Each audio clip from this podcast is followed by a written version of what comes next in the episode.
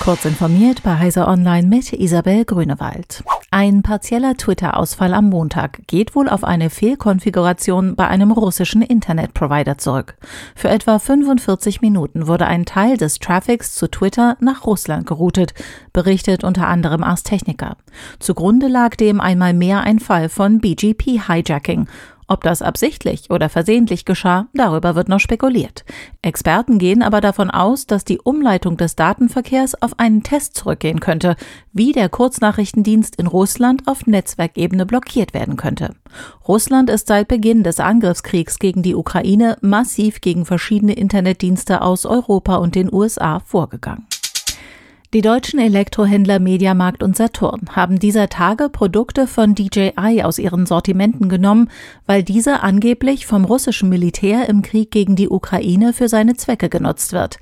Mediamarkt wolle mit dem Boykott ein klares Zeichen für die Werte setzen, die für das Unternehmen höchste Priorität hätten und die durch Russlands Vorgehen gegen die Ukraine verletzt worden seien. Der Konzern betont, er wolle weiteren Hinweisen und Entwicklungen genau nachgehen. Der chinesische Drohnenhersteller weist die Vorwürfe zurück. Er sei nicht mit seinen Produkten in den Krieg Russlands gegen die Ukraine involviert, er unterstütze nicht die russische Armee. Apples vielfach kritisierte Strategie, veraltete Hardware über Jahre hinweg anzubieten, um sie als Einstiegsvariante zu vermarkten, ist auch bei der Apple Watch vertreten.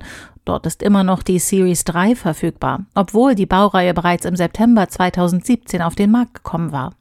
Einem Bericht des Apple-Analysten Ming-Chi Kuo vom taiwanischen Geldhaus TF International Securities zufolge ist damit nun bald Schluss. Angeblich wird die angestaubte Computeruhr mit Einführung der Series 8 im Herbst endlich vom Markt genommen. Wie Kuo nun erfahren haben will, kommt die Series 3 an ihr Lebensende, weil die nächste WatchOS Version 9 auf dieser nicht mehr ausreichend schnell lauffähig sein soll. Die US-Weltraumagentur NASA soll im nächsten Jahr fast 26 Milliarden US-Dollar erhalten, zwei Milliarden mehr als 2022. Das fordert US-Präsident Joe Biden vom US-Kongress im jetzt vorgelegten Budget Request. Enthalten sind unter anderem einige deutliche Kostensteigerungen für Teile des Artemis-Programms, in dessen Rahmen 2025 Menschen auf dem Mond landen sollen. Zudem ist vorgesehen, die Ausgaben für die Entwicklung von ISS-Nachfolgern drastisch zu erhöhen. Diese und weitere aktuelle Nachrichten finden Sie ausführlich auf heise.de. Werbung unser großes IT-Security-Event, die SecIT, findet endlich wieder in Hannover statt.